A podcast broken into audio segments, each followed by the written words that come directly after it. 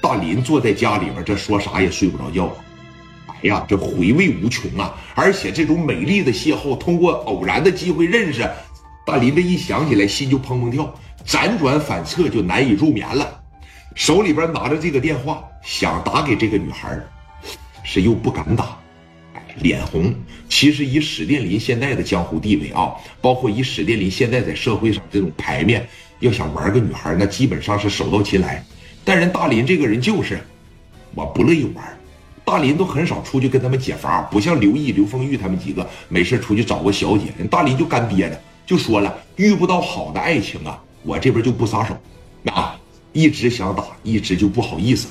说你看回去了以后啊，这个谭文文也睡不着觉了。说实话啊，这就是个该睡。啊，人家刘毅说的没错，啥正经大学生，你说出来露半拉盒子，穿成那样啊，对吧？韩文文呐，当时把这个电话就打给大林了。那大林当时这边一接起来，喂，一听是谭文文的声音，当时噌的一下子就起来了。文文呐，哎，没睡呢。文文，怎么的了？大林哥，你要没睡的情况下，你上学校来接我呗？接你，干啥？你要啊？有点饿了，你带我出去吃碗面吧。完事儿，我跟这边宿管请个假，今天晚上我就不回来了。你领我住酒店吧。啊？这是不是有点唐突啊？你不会把我想成那样的女的了吧？没有，没有，没有，没有。我，我只是感觉这幸福来的有点太突然了。那你来接我吗？行，我去。然后我领你吃碗面，完事儿，我完事我们家自个儿也有酒店。说那行，你说那大哥你来接我来吧。行啊，电话啪的一撂，我操，这不这不好起来了吗？啊，拿着电话就打给聂磊了。啊，电话嘣嘣嘣嘣嘣，这一拨过去，看磊哥这边一接吗？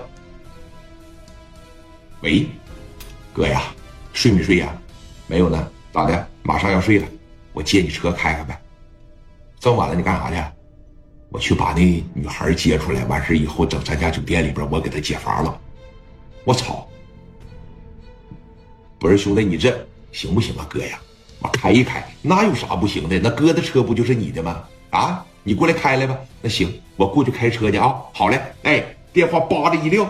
从枕头底下拿出来一万块钱，往兜里边这一塞，啊，直接打了一个车上聂磊他家里边，就开个奥迪一百去了。紧接着说，你看来到这个大学里边，给这女孩接出来，往奥迪一百里边这一坐，哎呦我，当时史殿林就感觉我太幸福了，啊，这幸福来的太突然了。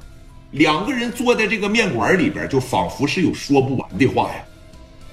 谭文文也看出来了，那史殿林这是真喜欢我。